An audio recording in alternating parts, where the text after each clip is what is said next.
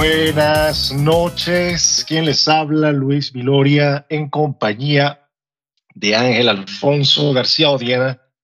Este 28 de septiembre del año 2022 con nuestro podcast La ciencia de la mente, tu analgésico para la vida moderna. ¿Cómo estás, Ángel? Bien, bien. ¿Qué tal, Luis? ¿Cómo estás? Excelente, mejor imposible. Estoy escuchando música, me siento fantástico no me puedo sentir mejor. Ah, bueno, sí, bueno, la música es un factor muy importante, ¿no? En la parte de, la psique humana, de nuestro comportamiento, de nuestra expresión, de nuestro bienestar, ¿cómo no? Claro, nos hace sentir, bueno, a mí por lo menos me hace sentir de maravilla. Es, además de la ciencia de la mente, es mi otro analgésico para la vida moderna. Bueno, creo que la mayoría de las personas actualmente están bien pegadas con la música, ¿no? El tema de todo lo que es la música actual, ¿no? Actualmente que estamos por aquí en Latinoamérica con la oleada argentina, ¿no? Con el trap, el género urbano en general, ¿no? Aunque tampoco se dejan de lado ciertos otros géneros, ¿no?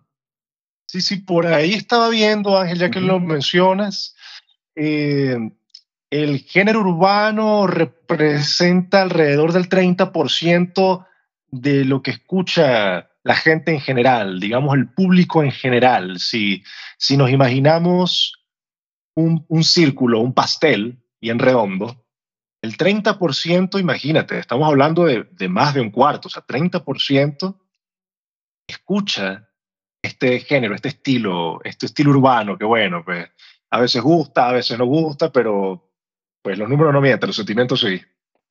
sí. Entonces, tenemos casi 30% de género urbano, tenemos también importante, em, entre los otros estilos que figuran en ese pastel, tenemos 28% de rock y sus derivados, por supuesto. Están ahí cabeza a cabeza, o sea, considerando, por supuesto, que, que lo que tiene más cabida, digamos, en los medios, eh, es este género urbano, está bastante en boga. Pues el rock no, no, no lo hace tan mal, me parece. Ah, bueno, ha, crecido últimamente también el, el rock, ¿no? Eh, bueno, yo he escuchado más por el lado del rock pesado, metal, ¿no? Lo único que escuché que vi que pegó un poco, bueno, supongo que será en grupo de nicho, aunque por ahí vi también que ciertas personas también lo, lo escucharon, por ahí es el To the Hellfire, creo que se llamaba, algo así la canción, de Lorna Shore. No sé si la habrás escuchado. No, no, no, tengo que escuchar eso. Tengo que escuchar eh, eso. Sí, se hizo tendencia en un tiempo, una semana, dos semanas, se hizo tendencia justamente por el tema este de que bueno, la, voz gutural tiene sus, sus, niveles, ¿no? En este caso, el cantante de Lorna Shore en esta canción llevó el gutural a otro extremo, ¿no? A una animalidad, nunca mejor dicho, ¿no? Porque es súper interesante que hablamos, imagínate, vamos de, géneros tropicales, urbanos, latinos, etcétera, hasta géneros guturales extremos. Eh, y es interesante porque ambos eh, evocan sensaciones, emociones y sentimientos, ¿no? Mm, sí. Es algo muy interesante de lo que mencionas, ¿no? Porque muchas veces creemos, ¿no? Tenemos el, la idea, ¿no? Preconcebida o qué sé yo, ¿no? Por ahí, por ahí lo habríamos escuchado, de que la música nos condiciona a nosotros, ¿no? Cuando realmente, si nos ponemos a indagar un poco más, incluso si nos autocuestionamos a nosotros mismos, ¿realmente esta música, esta letra, influye en mí? ¿O es que como yo me siento, como yo estoy, es que voy a buscar la música que quiero escuchar o que pretendo estar, porque pretendo comunicarme, expresarme de alguna manera. Eso es totalmente cierto, porque si bien la música te, nos, mejor dicho, nos condiciona y nos influencia, también es un espejo, sirve a veces de espejo a nuestra realidad o a nuestro sentir. Por eso es que todos nos sentimos identificados con alguna melodía, con alguna canción en específico, con algún ritmo en específico, también evoca memorias, etc. Sí. Y justamente al respecto de esto de que estábamos hablando del tema de género urbano, el rock, el pop, tengamos en cuenta de que justamente todos los que son tendencias siempre son los géneros eh, comerciales, ¿no? El pop.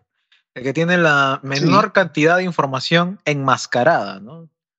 Eh, ¿A qué me refiero con enmascarada? De que a simple vista es sencillísimo, ¿no? Es súper básico, súper simple, súper, eh, qué sé yo, minimalista, ¿no?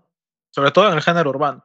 Y eso es lo que hace que la codificación cerebral, que guarda nueve dígitos nada más, en general, se le pegue más, ¿no? Además de combinarlo con otros aspectos de la vida, ¿no? Cuando se combina una música con una experiencia, estamos hablando de un condicionamiento, ¿no? Eh, netamente en términos psicológicos. Es decir, estamos condicionándonos a nosotros mismos sobre que esta canción, esta música, esto que hemos escuchado, nos evoque emocionalmente el recuerdo de esta experiencia, ¿no? Correcto, muy, es además de interesante, bueno, para las compañías es súper, súper apetecible, para los payoleros sobre todo, pero sabes que las características, hablando ya muy bien que lo mencionas Ángel, de la música popular, entre otras cosas, es que son canciones sumamente repetitivas ad nauseam. Y lo, interesante de esto es que por las características de la música popular, que o sea que suelen ser eh, de duración breve, suelen tener ritmos bastante pegajosos, los estribillos son, los puedes memorizar fácilmente. Todo eso combinado desemboca en, en una obra, llamémoslo así, es sumamente comercializable, porque no se asocia necesariamente a una nación o a una cultura en específico, sino que es algo que se vuelve como un estándar como algo sumamente universal, que puede calar en cualquier latitud o en varias latitudes. En parte por eso también es que se masifica tanto, porque cualquiera se puede sentir identificado, a cualquiera le puede gustar, porque no es algo como por decirte, vamos a hablar de algo muy folk, algo folk, música celta, por ejemplo. Sí. Es algo sumamente folclórico, ¿no? Bueno, de pronto a ti y a mí nos puede gustar bastante la música celta, pero de pronto alguien em, que esté más arraigado con los ritmos latinos eh, no le guste tanto, prefiere, no sé, eh, vallenato, trap, reggaetón, bachata, cumbia, etc. Tienden a calar muy bien por estos mismos factores que mencionábamos ahora y porque también, bueno, hay un papel de la industria cultural eh, que ocupa un papel protagónico en los medios masivos y pues por ahí se distribuye, ¿no? Es un negocio, a veces más, más que un arte, lamentablemente se vuelve un negocio. Pero volviendo al tema psicológico, fíjate algo muy interesante, ¿no? Que como esta, como, como la música que es tendencia, trata de, de ciertas cosas, de ciertos temas muy específicos y, y en mi opinión muy personal, cada vez se va como que marginalizando un poco el verbo en esas obras, porque caramba, que empieces a hablar de un modo tan soez, eh, tan insultante a veces, eh, tan vacío, tan superficial. No digo que no suceda en otros estilos, pero como este es el que, el que a veces terminamos escuchando sin querer escuchar porque suena en todas partes, eh, digo, caramba, aquí, aquí hay un, un, tema cultural bien interesante, no además de psicológico. Y fíjate, Ángel, que en el tema psicológico, cuando lo escucho de modo forzado, gracias a la dictadura del mal gusto, como lo llaman algunos, que los temas, los temas de los que tratan casi todas esas canciones que son tendencia, y corrígeme si me equivoco, son temas sumamente hedonistas. Es el hedonismo en sí ¿Qué te parece eso? ¿Qué lectura le damos a eso? Y bueno, como, como te decía, ¿no? El tema este de lo que está tendencia ahora, pareciese que fuera la mayor tendencia, ¿no? Pero, y fíjate, mira, qué curiosidad con la oleada argentina que ha salido, ¿no? De toda esta gente, de Tiago, Litquila, ¿no? Eh, Duki, ¿no? Esta gente que, que ha salido. Incluso han hecho este, colaboraciones con artistas eh, anglosajones de gran remonta, ¿no? Es el caso de Ed Sheeran, ¿no? Con, con Paulo Londra, ¿no? Y ahí vemos el ejemplo, ¿no? Esta oleada argentina no se ha pasado ni ha consumido tanto el hedonismo. Sí lo ha consumido, sí, sí lo ha utilizado. Ya sí, no te voy a negar que, que no. Sí lo ha hecho. Pero no lo ha abusado. como se ha abusado de la manera tradicional que básicamente todos conocemos, ¿no? Del, ¿cómo se le llama, no? El reggaetón de la mata, ¿no?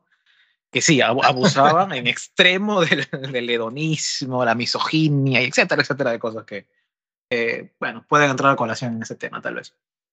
Pero en la actualidad como que está dando un giro, un giro hacia más, este, más bien hacia lo, hacia lo sad, hacia lo triste, ¿no? Hacia lo, hacia lo sufrido, ¿no? A mí me está pareciendo cada vez más balada esta cosa. Claro. Bueno, sí, estamos en una onda depressive black metal, pero traído al Caribe. sí, sí, tal cual, tal cual. Sí. Y bueno, como siempre tienen que ver de su, de su hedonismo porque es la marca que los diferencia. No veas el caso, por ejemplo, de, del que ha ganado del artista del año, ¿no? Bad Bunny, ¿no? Veas el ejemplo de él en Yonaguni, por ejemplo, o si veo a tu mamá, ¿no? Es sad, es triste, ¿no? Es, es este, depresivo incluso, ¿no? Pero, pero eh, no utiliza tanto el hedonismo. Sí lo utiliza en ciertas partes, Ángel, Ángel, un momento, porque si bien es correcto lo que tú dices, no te contradigo porque lamentablemente recuerdo que en una oportunidad estaba en un restaurante y imagínate que de fondo tenía nada más y nada menos que a ese personaje que no me gusta ni siquiera nombrarlo. Nombrarlo es hacerle publicidad y yo estoy rotundamente en contra de ese personaje. me, declaro me declaro en rebeldía cultural en contra de todo eso. Pero lo interesante, Ángel, es que es como una, es como una metamorfosis de, del verbo en, en, en, su, en sus obras o, en, lo que sea que, que, le podamos decir a eso. ¿Por qué? Porque yo recuerdo muy bien la primera vez que tuve la desdicha de escuchar uno, una de esas composiciones, no sé si serán de él o del que se las escribe, yo no sé de quién, eh, pero recuerdo que decía cosas que prefiero no decir en este espacio para no mancharlo de cosas sumamente sexuales y explícitas, pero de un modo bastante vulgar, porque hay, modos de decir las cosas. Fíjate, Frank, Frank Sinatra, Elvis, todos hablaban a veces de la intimidad, del romance, como no, por supuesto, porque eso es una interacción humana, es algo fundamental en nuestra especie, ¿cómo no? Pero una cosa es que yo te lo diga de cierto modo, eh, agradable como mínimo, y otra cosa es que, bueno, que parezca, no sé, que soy un violador en potencia, por ejemplo. Y ese, ese es el punto, ¿no? Justamente, antiguamente se utilizaba muchísimo más que ahora. Es más, actualmente creo que ya ni se enseña en los colegios el tema de la poética. Y si se enseña es muy básico, muy una pincelada, un brochazo muy grande. Mm, no se, no se trabaja, ¿no? Y ahí es lo que, lo que viene, lo que te decía, ¿no? Y eso no viene de ahora, ¿no? Viene incluso desde, recuerdo cuando yo estudiaba, tampoco me enseñaron tanto de poética. Entonces, si yo, bueno, siendo actualmente este psicólogo y todo lo demás, eh, no tuve tanto conocimiento, tanto, tanto enriquecimiento cultural por parte de mi instrucción académica del Estado acerca de la poética y de cómo comunicar bien o cómo eh, expresar bien ciertas cosas, en otros países o en otros sitios sucede casi lo mismo. Entonces, esta expresión de la vulgaridad es parte de la pobreza cultural, o más que pobreza diría yo, dejadez, porque es una dejadez, es una desidia de no enseñar porque se cree que no se entiende o que no lo entenderán, o que no se comprenderá o que no calará. Entonces ahí está la expresión ¿no? de nuestra sociedad como tal más no el tema de la influencia, ¿no? Yo lo veo más como un tema de, es la sociedad de este, de este círculo, de esta, este grupo de personas expresando la desidia que han, que han enfrentado. Yo lo veo desde ese punto, por lo menos en el lado compositivo de letras, ¿no? La música es otra cosa. Eso es correcto. Bueno, mira, y hablando de música, tendríamos que o sea, dar una breve definición, pues, o sea, digamos en, en, en sentido concreto, ¿qué es la música? La música en el sentido restrictivo de la palabra, es el arte de coordinar y transmitir efectos sonoros y armoniosos estéticamente válidos, los cuales son generados a través de la voz o de instrumentos musicales. ¿Sí? Es una, o sea, es decir, es una manifestación artística y cultural, básicamente, que se lleva a cabo a través de nuestra voz o del uso de instrumentos. Y puede, puede tener también, o podemos dar funciones según el contexto. Entre otras cosas, para mí es la herramienta número uno para expresar sentimientos y emociones. Todo el arte en sí es para expresarse. Sí, más simple que eso, claro, hablando por supuesto de, modo muy personal, en mi caso es la música. Por supuesto, puede haber de todas las bellas artes y las corrientes artísticas, eh, ya queda de parte de la subjetividad de cada quien decir, bueno, esto, esto, esto. Como el tema de por supuesto, es la música, me tomo el atrevimiento pues, de, decirlo así. Entonces, entendiendo el concepto súper breve de lo que es la música, ahora la música en la psicología es sumamente interesante porque incluso tenemos el área de la musicoterapia, tan importante y tan efectiva es la música, esos sonidos, esas ondas, esas vibraciones, eh, a través de los hercios y los kilohercios en nosotros, que nos hacen sentir cosas. Y de hecho, de hecho, un paréntesis acá, eh, hay experimentos con ondas en los cuales tú no escuchas música realmente, sino escuchas un ruido solamente, digámoslo así, el, el sonido de los hercios y de los kilohercios, el sonido puro, eso tiene efectos directos en tus miembros. Es decir, tú te acuestas, te pones los audífonos, cierras los ojos y dejas sonando esas frecuencias. Y de pronto empiezas a sentir, te lo digo porque lo he experimentado, te vibran las piernas, comienzas como a tener, digamos, entre comillas, alucinaciones, te levantan los brazos solo, claro, o sea, aquí, aquí también hablamos un poco, un poco de la influencia sobre la neuro. Sí, en esos casos hay que tener un poco de cuidado porque ahí estaríamos hablando ya de, de drogas musicales, ¿no? Así le llaman, pero fíjate, fíjate, fíjate que no solo en cuanto a nuestros sentimientos, sino también ya a nivel biológico, físico, tiene influencia sobre nosotros, porque la música, recordemos, la música se produce a través de vibraciones que llegan al canal auditivo.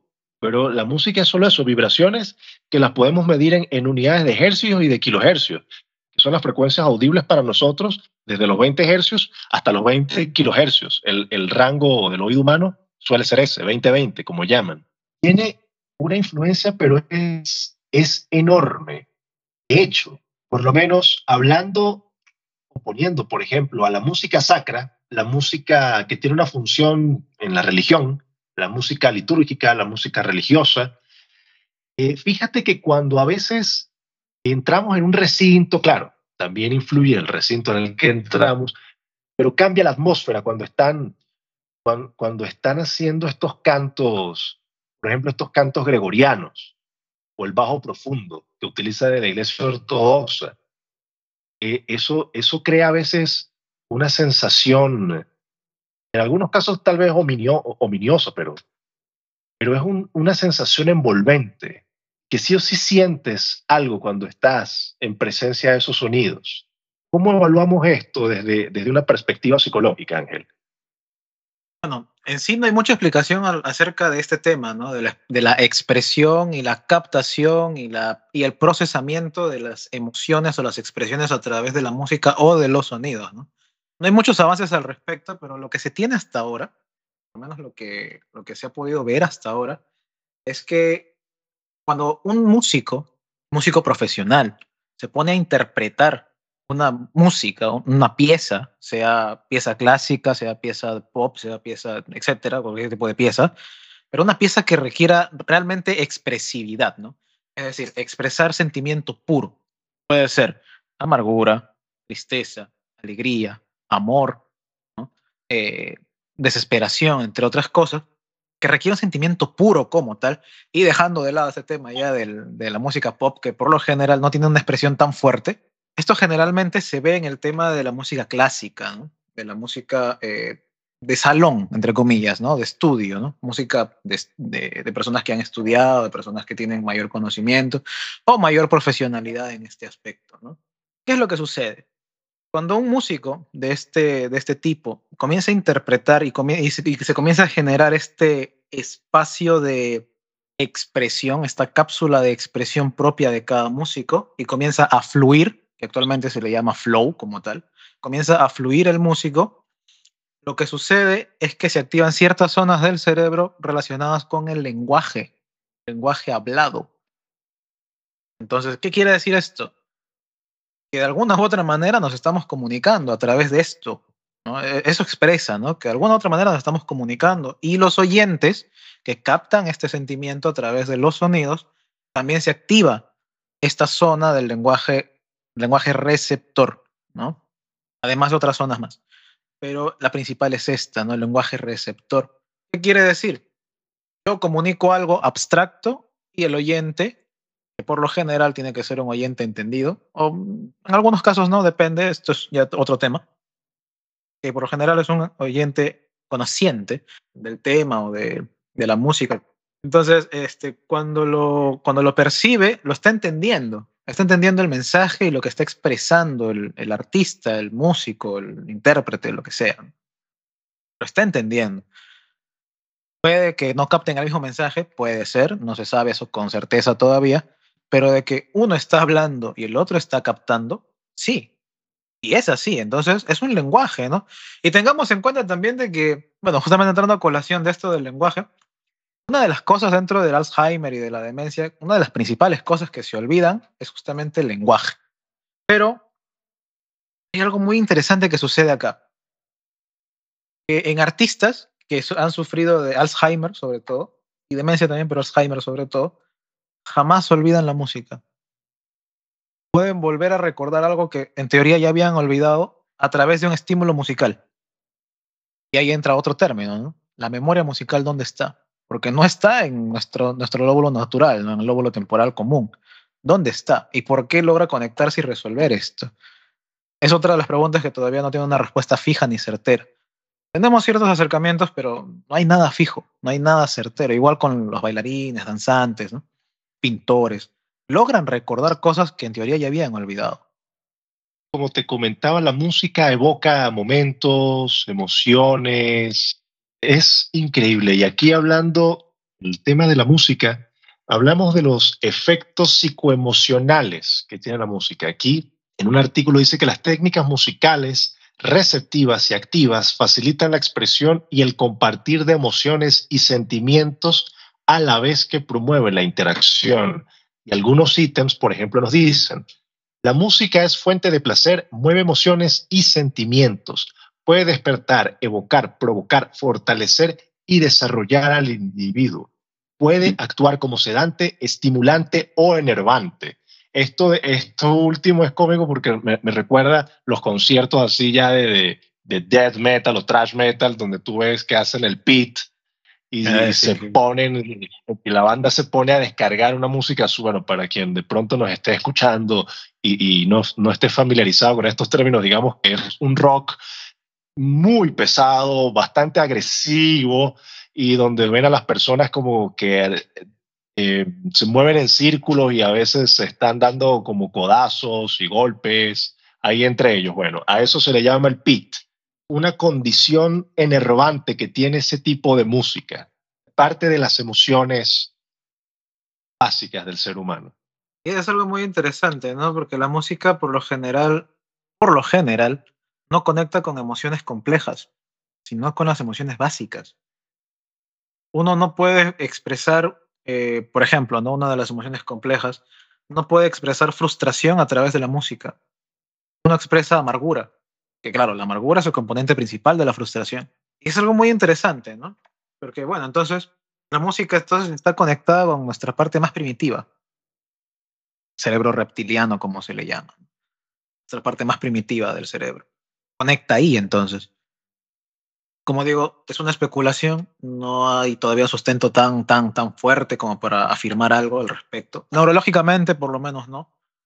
Pero psicológicamente, y justamente a colación con lo que mencionabas, hay algo, hay un término muy importante, ¿no? Que se le llama compromiso musical.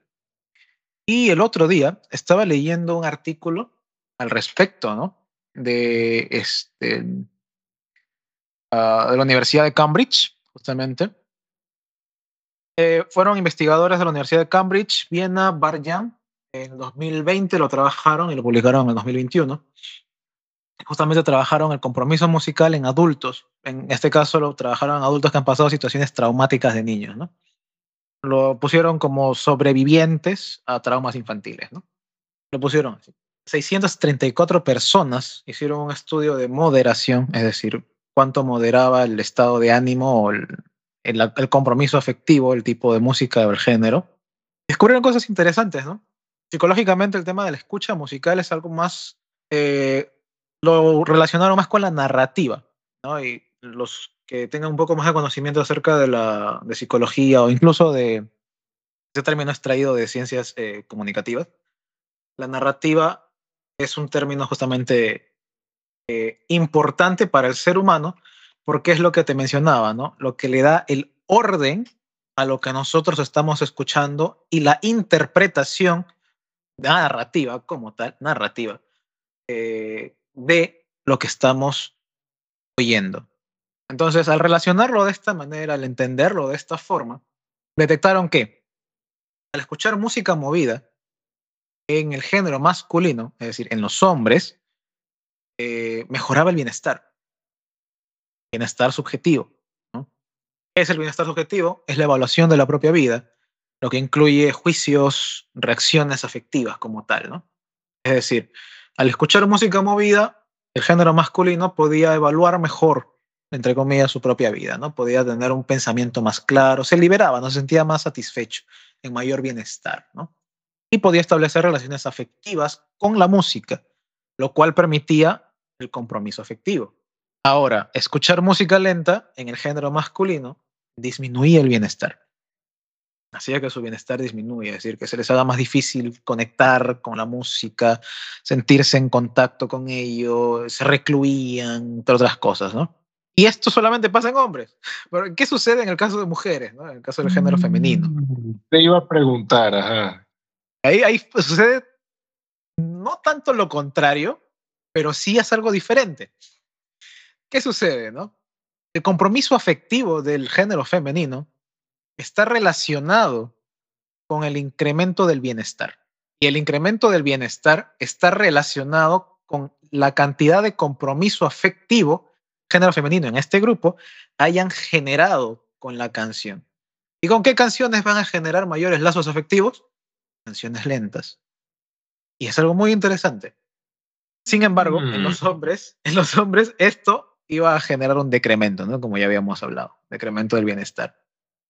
Fíjate que para nosotros entonces lo lento como que no y para ellas lo lento como que sí. Sí estamos hablando acá de un porcentaje del, no del 100% de participantes, ¿no? Estamos hablando de la mayoría. Si mal no recuerdo, era del 75 en hombres y del 80 en mujeres. Entonces siempre hay un margen, un margen de personas que no van a estar de acuerdo con esta regla. Y eso está bien, porque somos seres humanos y todos tenemos nuestras propias preferencias. Sí, bueno, está súper interesante igual, eh, incluso con, con, con, los datos que aportas, porque de verdad si bien, bueno, no sé, no sé si, si es una conclusión determinante, pero, pero caramba, hablamos de 75 y de 80%. Imaginemos de nuevo un pastel y imaginemos el 80% de ese pastel, el 75%, es, es, muchísimo.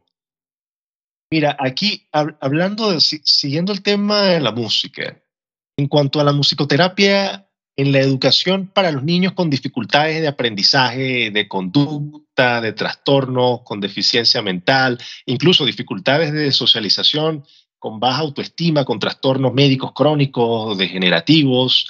Leí incluso que entra a colación el cáncer. Eso es mucho decir. Puede ser beneficiosa la musicoterapia, incluso en casos tan graves como los del cáncer. Además, eh, personas con enfermedades degenerativas, como tú bien mencionadas, eh, como por ejemplo el Alzheimer, o problemas de personas farmacodependientes, de abuso de sustancias, eh, daño cerebral por traumatismo, enfermedades degenerativas, accidentes, dolor agudo, enfermedades terminales. Pero digamos que es tan efectiva la música en general, que incluso las personas que no tienen problemas de salud, Ángel, empleamos la música para reducir por lo menos el estrés. Em, leí en el parto en algunas mujeres al parecer, tiene cierto grado de efectividad la musicoterapia. Pero justamente ese es el tema de la conexión emocional, ¿no? El compromiso musical. Eh, ahí se ve reflejado, ¿no? El tema del parto es algo muy emocional, más que físico como tal, es algo muy emocional. Y bueno, se ha, evaluado y se ha este, observado en diferentes situaciones, ¿no? Entonces, al colocar música justamente en el asunto del parto, lo que sucede es que va a inferir en sus estadios emocionales, estrés, ansiedad, que es lo que generalmente se siente en el momento del parto. Y va a disminuir la sensación de dolor. Y bueno, además que se generan también este, más lazos, más vínculos emocionales, afectivos con la música o las canciones en cuestión que se está escuchando en ese momento. Correcto, Ángel. Bueno, además de todo esto, lo que uno puede asumir al hablar de, musicoterapia es que ayuda a aumentar la creatividad del individuo y eso innegable. Quizás eh, a todos nos habrá pasado en algún momento que alguna pieza, no sé, como que nos prende, nos enciende esa chispa a, todos, independientemente de lo que estemos haciendo. Por lo menos a veces las señoras que se dedican a, la limpieza o las personas que se dedican a la limpieza lo hacen eh, eh, escuchando música, como que les va, les, hace un poco más, más amena su labor. Y no solo, no solo ellos, por lo menos eh, al momento de trabajar, si no, si no interfiere con lo que estoy haciendo, me encanta poner música. Me siento más a gusto, más relajado, me siento mejor, me gusta más, de mi particularidad. También la usan, esta musicoterapia, para disminuir la ansiedad para mejorar la autoestima y para manejar el estrés. ¿Qué tal? Pero justamente es lo que te comentaba, ¿no? Claro, ¿no? Para hacer una pequeña recapitulación de, lo que venías mencionando, ¿no? La musicoterapia tiene muchas esferas de aplicación, ¿no? Porque por lo general la musicoterapia eh, ayuda a la expresión. Entonces, ya con esa simple palabrita, ayuda a la expresión, estamos abarcando muchísimos muchísimas condiciones de cada persona, justamente lo que comentabas con el autismo, con las enfermedades este, degenerativas, con eh, distintos otros tipos de trastornos un poco más disruptivos, un poco más de inflexibilidad psicológica, la música nos ayuda a ser más flexibles en cuanto a nuestra expresión y comprensión de las cosas. Porque como justamente te mencionaba el tema de la comunicación, a nosotros expresarnos a través de la música, a través de sonidos armónicos, lo que estamos haciendo es abrir un nuevo canal de comunicación en nosotros mismos. Y al abrir ese canal de comunicación, estamos sí o sí incluyéndole una emoción, un sentimiento. Para condiciones que tienen esta falencia o esta dificultad en la expresión de emociones y sentimientos, eh, autismo, Asperger, ¿no? Espectro autista, digo, ¿no? Asperger, ¿no? Entre otras, que tienen esta dificultad de expresión, la música es un mecanismo excelente para su expresión, para que puedan expresar todo lo que no entienden o no comprenden o no pueden expresar claramente en palabras, haciendo una raya, haciendo un tachón, haciendo un sonido, haciendo un golpe, escuchando un sonido. Claro, teniendo en cuenta también el umbral el umbral que puede existir dentro de este tipo de condiciones, véase como el autismo, ¿no? el espectro autista. Los umbrales son más pequeños, ¿no? de tolerancia de los sonidos. Pero hay que tener en cuenta esto, ¿no? En mi experiencia profesional particular, ¿no? Como este arte terapeuta, ¿no? He trabajado con muchos pacientes de este estilo, ¿no? Justamente con pacientes de, eh, bueno, personas con necesidades especiales, pacientes de esquizofrenias, eh, psicosis, ¿no? Eh, bueno, etcétera, etcétera, de, condiciones, ¿no? Y he trabajado con todo tipo de artes, ¿no? Música, pintura. Y realmente, cuando uno los deja fluir, los deja ser, es decir, el arte es simplemente fluir, ser tú mismo, ser quien eres y expresarte, ¿no? Sin reglas, sin normas, sin nada. Eso, es arte como tal. Ya después entramos a lo académico, que es otra cosa. Pero el arte como tal, desde lo más primitivo, ¿no? Recordemos las pinturas rupestres, ¿no? Recordemos eh, la música eh, más antigua de la que se tiene registro, ¿no? Allá en Sumeria, ¿no? Entonces, habían cosas que ellos expresaban y que no necesariamente tenían que ser académicos o estudiados para hacerlo, ¿no? Simplemente lo querían expresar porque sentían esa necesidad de expresarlo. Y eso mismo sucede, ¿no? Cuando uno pierde sus facultades eh, de pensar o de ver claramente las cosas o de eh, conectar claramente con las cosas, conectar emocionalmente estoy hablando, eh, necesita una herramienta, necesita un puente, crear un puente para poder ser un poco más, entre comillas, normales, ¿no? Aunque yo prefiero llamarles común, ser más comunes. Y la música y el arte en general sirve como un gran puente para esto.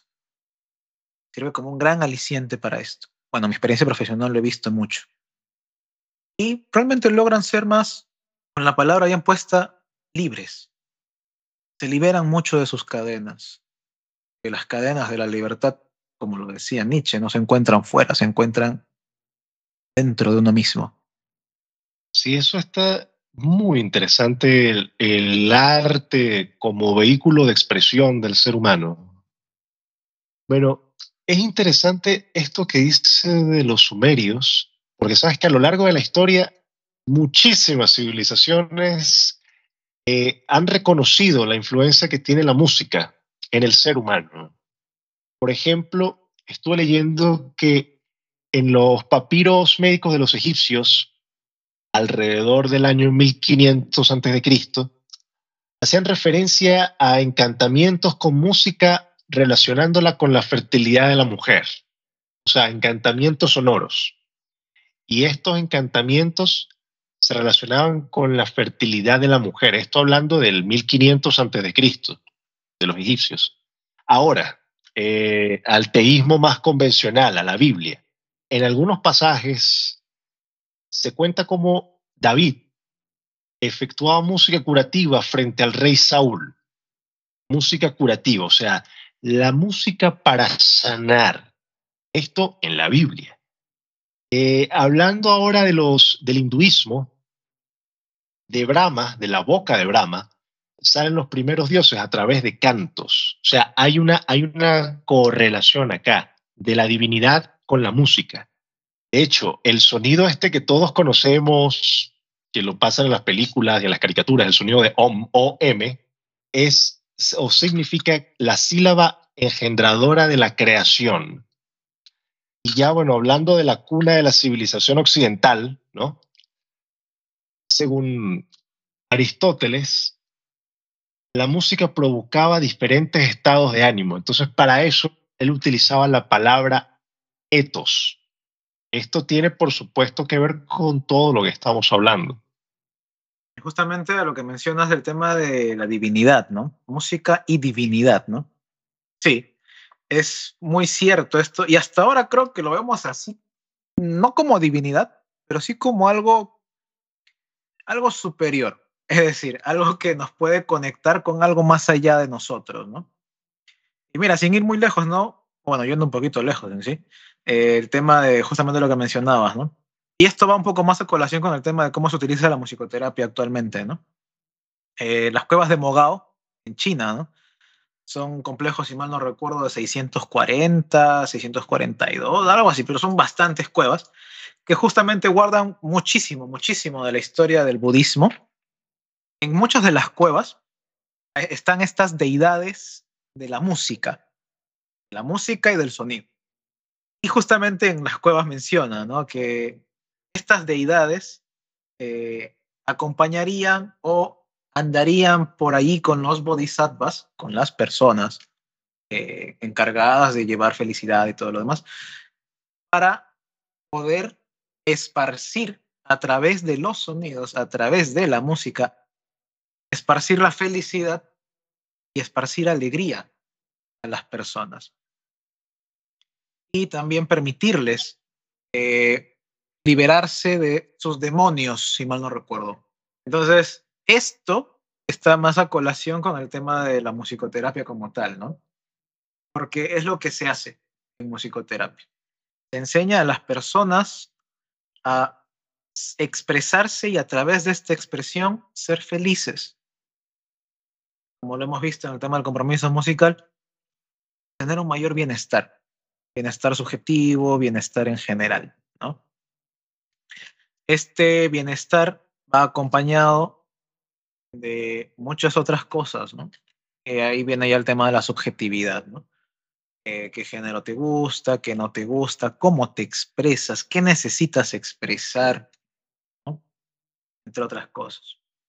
Pero en sí, la música como tal, el sonido como tal, tiene un gran poder. Un gran poder para nuestra expresión propia. Y a través de ella podemos hacer muchas cosas.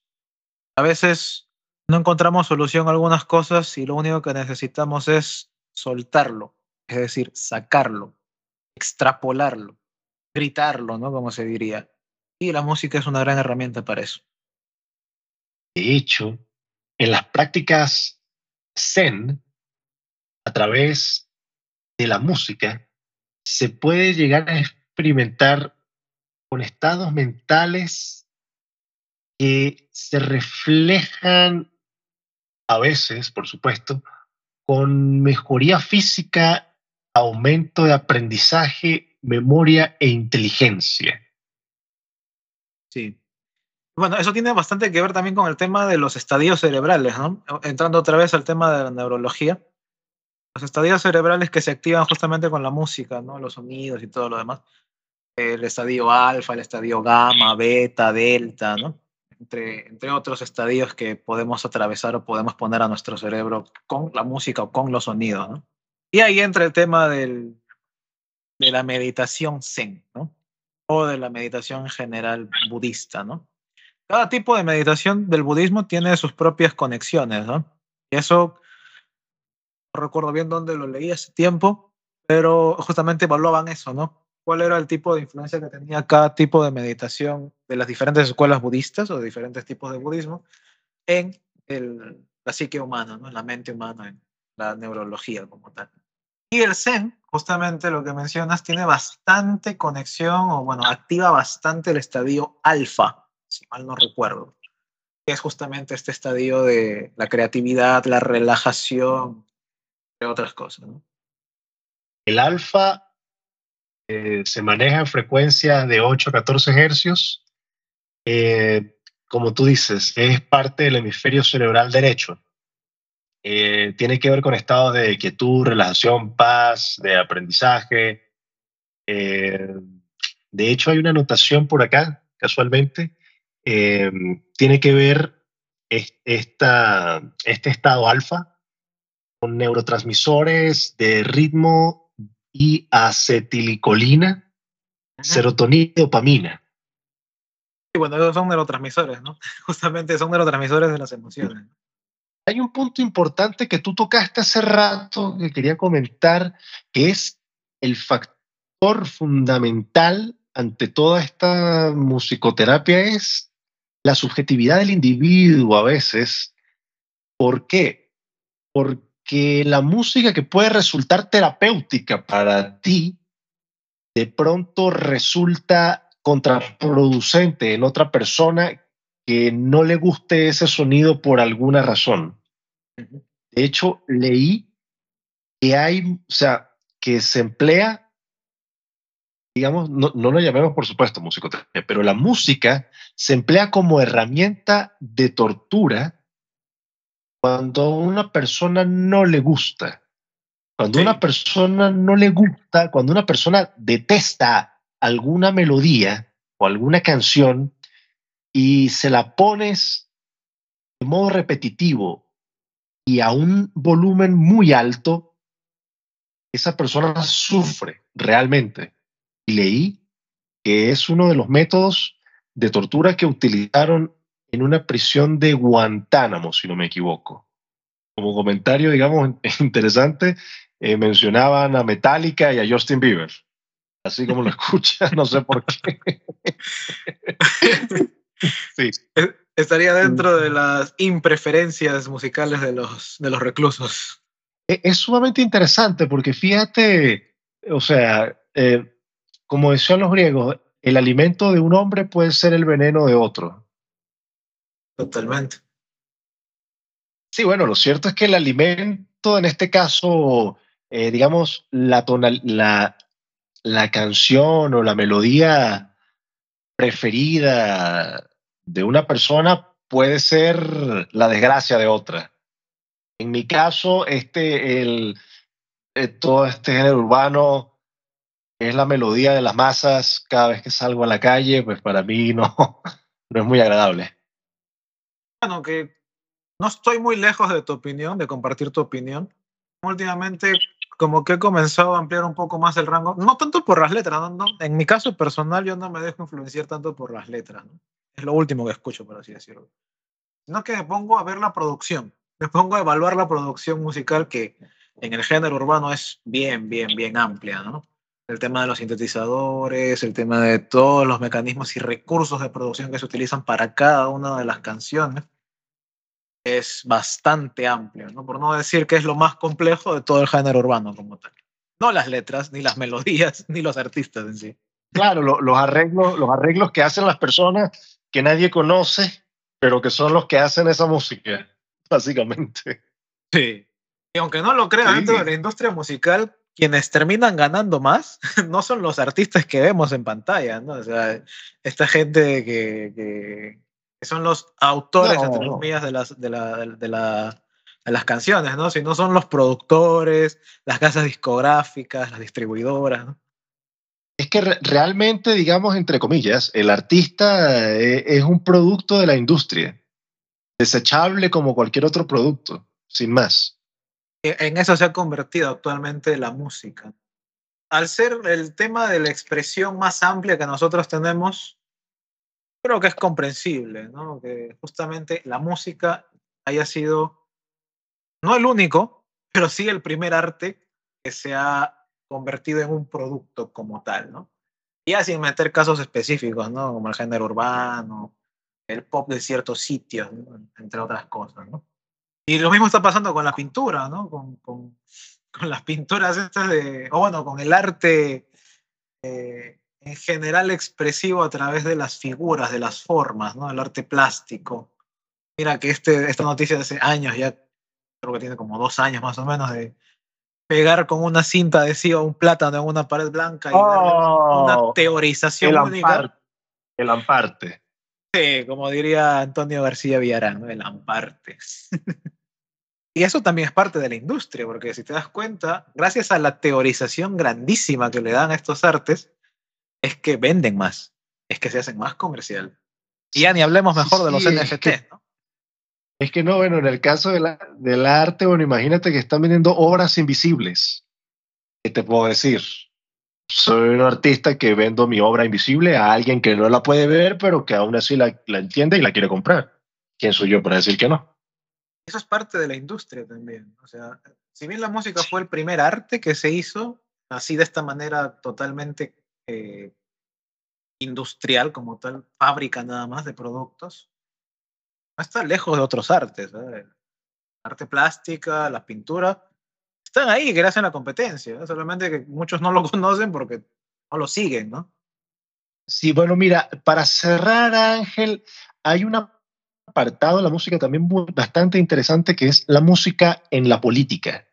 Cuando hay fechas eh, electorales, cuando ya está el calendario electoral, siempre se escucha alguna, alguna tonada de algún candidato bastante peculiar, bastante alegre, eh, comparten, comparten esa característica. Las canciones eh, que se usan para la política evocan sentimiento de, positivismo, de bienestar, para animar a las personas para que se sientan animadas, para darles ese empujón y también para tener ese backup, ese, fondo en cuanto, a, en cuanto a sí mismos y su imagen, eh, hablando de, de, los políticos en este caso.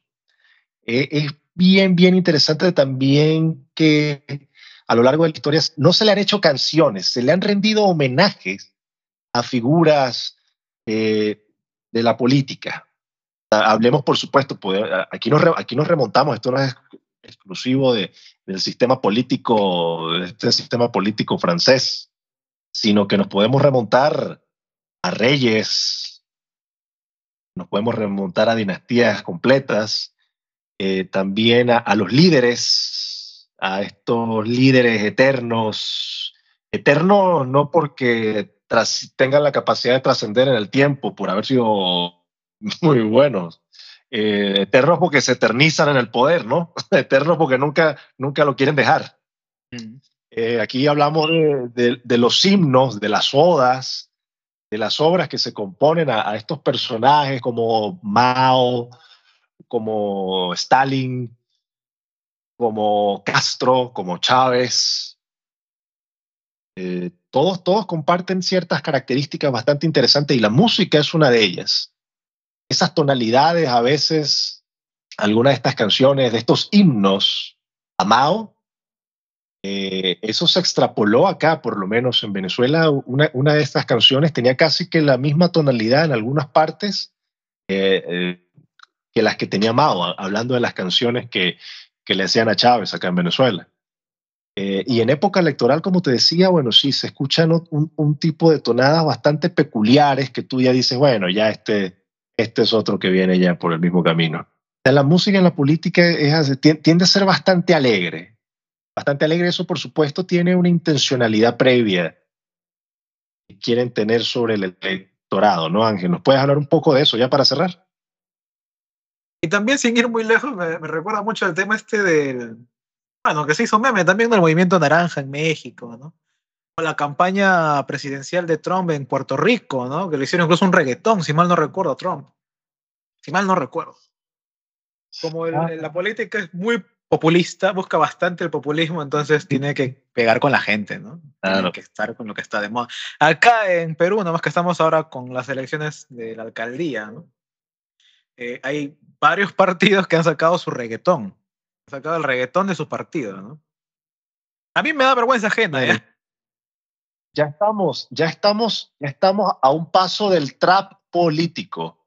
El trap hecho porque tan, tan, de, tan de, ojo, esto sin ánimos injerencistas ni de faltar el respeto a ninguna de las latitudes, eh, voy a hablar en general, pero yo, yo lo que estoy viendo en, en bueno, valga la redundancia, en líneas generales, es la depauperación, la, la marginalización del espectro político en esta región, me, me, tiene pensando bastante. Eh, lo veo así. Primero recuerdo que está el reggaetón y no decía caramba, pero ¿será que no, no, no puede venir nada nada peor que esto. Y bueno, aquí tenemos al trap, ¿no? Entonces creo que estamos en, la etapa del trap político con sus tonadas. Ya no solo será reggaetón, ya pronto escucharemos, escucharemos trap, trap político. Porque con esto de que, que, actualmente ha sonado bastante el tema de que Perú, en teoría, ¿no? En teoría, digo, Perú es la nueva capital de, de la salsa. no sé ya qué va a pasar ahora, ¿no? vamos a, saltarnos el género, sí comparten características alegres, tonadas, tonadas alegres, esperanzadoras, eh, tonadas positivas, digámoslo, cuando son canciones que se promueven para las campañas de, una, de alguna candidatura X. Imagínate que te pongan una canción triste, no, nadie, nadie vota por él.